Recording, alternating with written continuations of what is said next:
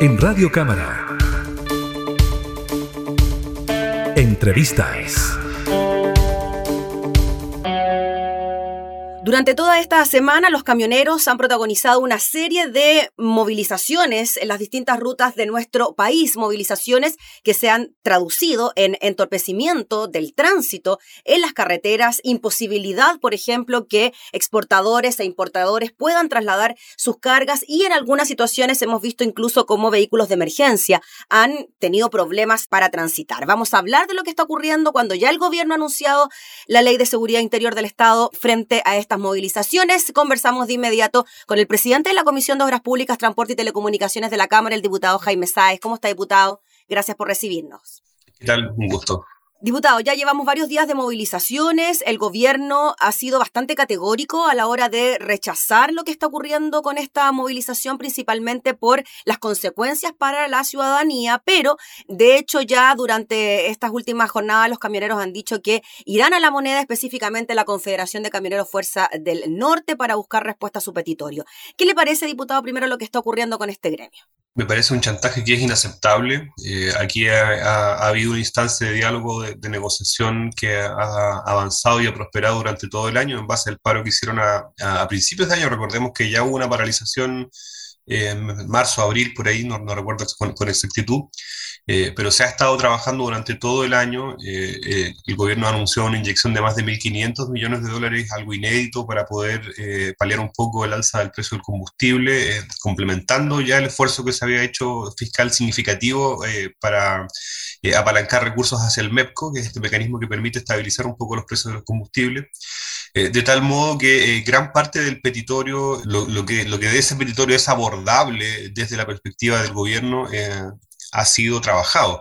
Y acá hay, una, hay gremios que están eh, conflictuados entre ellos. Creo que hay, hay una, una, falta de coordinación que resulta evidente. Mientras se negocia y se llega a un acuerdo con un sector, eh, hay otro que está agudizando la, la o radicalizando su movilización. Y eso evidentemente eh, es un problema. Y yo creo que aquí lo que corresponde ya de una vez por todas es restablecer el Estado de Derecho, establecer el orden, eh, despejar las carreteras y si se tiene que eh, aplicar la ley de seguridad interior del Estado, bueno, tendrá que aplicarse porque el perjuicio hacia la ciudadanía es muy grande y el perjuicio hacia la economía también. Hoy día estamos eh, empezando la temporada de exportación de frutas y estamos viendo cómo una enorme cantidad de volúmenes de fruta está, está corriendo riesgos de perder su calidad, de vencer, de, dañarse. Eh, y de esta forma también se daña a, un sector de la economía que es trascendente para nuestro país, sobre todo en esta época del año, en, una época en la, que tiende a absorber una gran cantidad de mano de obra y, por lo tanto esta es una cuestión que no, definitivamente no, no, es aceptable y no puede continuar. Mm.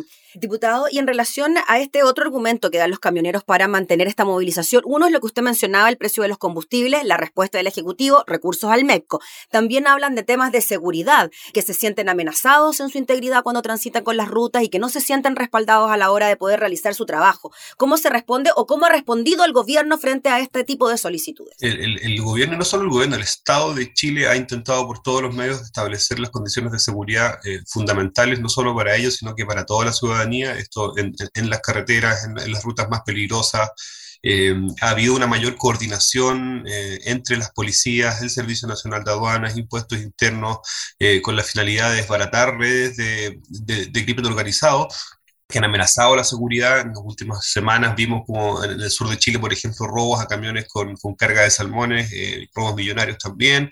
Eh, pero acá eh, tiene que haber también corresponsabilidad, no es únicamente labor del Estado preocuparse de la seguridad individual de cada uno de, estas personas. Indudablemente se generan las condiciones macro de seguridad con la presencia policial, pero también acá tiene que haber una mayor inversión y coordinación por parte de los mismos empresarios eh, con la finalidad de proteger sus cargas, de, establecer eh, rutas seguras, de establecer horarios seguros, de preocuparse de la integridad de sus trabajadores, eh, es una responsabilidad que es compartida y que me da la impresión de que aquí no se ha asumido por parte de, quienes están movilizados. Sí, diputado Jaime Sáez, y mm, hay otra consecuencia que también han dado a conocer de distintos gremios que tiene que ver con un posible desabastecimiento de alimentos, frutas y hortalizas que podrían sufrir los chilenos, sobre todo durante este fin de semana, producto de lo mismo. O sea, ya no solo estamos hablando de problemas con la exportación e importación, sino también en algo que nos puede afectar en el cotidiano, como es ir a comprar ciertos productos. O sea, la cadena interna de abastecimiento indudablemente que eh, se, ve afectada por esto, eh, sobre todo en la medida que te vas alejando del centro y que la, necesidad de, de transporte eh, es más extendida. Y, por lo tanto hay ahí también una razón no menor para la aplicación de la ley de seguridad interior del Estado. O sea, cuando tú amenazas el abastecimiento de alimentos a, la población, indudablemente eso es una amenaza a la seguridad del país y eso tiene que ser reflexionado y por, por las autoridades competentes y se tienen que tomar las decisiones correspondientes. Bueno, usted de hecho, diputado, representa un distrito, el 26 en la región de los lagos, que también me imagino puede presentar problemas de desabastecimiento por encontrarse en, eh, bueno, en una isla propiamente tal como es la isla de Chiloé, también Chaitén, bueno, y, otras localidades más. Se ha generado ya eh, pequeños desabastecimientos. En general, la, presencia de productos frescos ha escaseado en las últimas horas. Yo volví a mi territorio hace 24 horas y me tocó salir de compras y, había escasez de productos eh, frescos. Eh, habían productos, pero no eran frescos, no eran, eh, digamos, uno está habituado a que los días, entre los días miércoles y jueves llegaba toda la carga de fruta y hortaliza fresca desde la zona central y eso no ha, no ha ocurrido, pero de, de momento el, el, flujo de alimentos hacia la población está, está garantizado, pero indudablemente que está amenazado. Diputado, y fíjese que justo estoy leyendo aquí una información, gremio de microbuseros adhieren al paro de camioneros en Puerto Montt, precisamente en su zona, y también en San Antonio. Cortito, las peticiones de eh, los dirigentes son las mismas, más seguridad y freno en el alza de los combustibles. ¿Usted conocía también la situación que estaría afectando a los microbuseros de, de la región de los lagos? Sí, los microbuseros de la región de los lagos, particularmente de la ciudad de Puerto Montt, eh, es una ciudad que no tiene transporte público regulado, es decir, que ellos fijan sus tarifas, sus horarios y sus recorridos, es decir, los, propios empresarios, a diferencia de lo que ocurre en Santiago, Concepción o Valparaíso, por ejemplo. Y, nosotros acá lo que hemos vivido de parte de este gremio eh, ha sido un asedio en, cuanto al alza de tarifas permanente durante todo el año, de, tal modo que no me sorprende esta actitud. Eh, poco responsable eh, y poco empática con la ciudadanía. Me imagino que la justificación por el alza de las tarifas tiene que ver con el alza de los combustibles, ¿no? Como, como argumento, ¿no? Sí, sí, pero estamos hablando de tarifas que han subido muy por sobre la inflación y muy por sobre el alza de combustible. Eh, varias veces en el año. Entonces, a esta altura uno se pregunta eh, si es que no hay algún otro tipo de interés un poco más espurio detrás de todo esto. Diputado Sáez, y con la carga histórica que tiene también el tema de los camioneros en nuestro país, ¿no? ¿Qué le parece que está ocurriendo una situación de estas características en el gobierno del presidente Boric? Me parece mm, preocupante. Eh, creo que en la medida que este conflicto se agudice y no se soluciona, eh, indudablemente constituye una amenaza al Estado de Derecho y a la estabilidad democrática del país. Eso, eso es evidente. Y eso además evidencia una vez más eh, el hecho de que en nuestro país la, diversificación de la movilidad, el transporte no solo de personas, sino que también de mercancías, es una cuestión que es esencial, en la que no hemos avanzado nada eh, en las últimas décadas.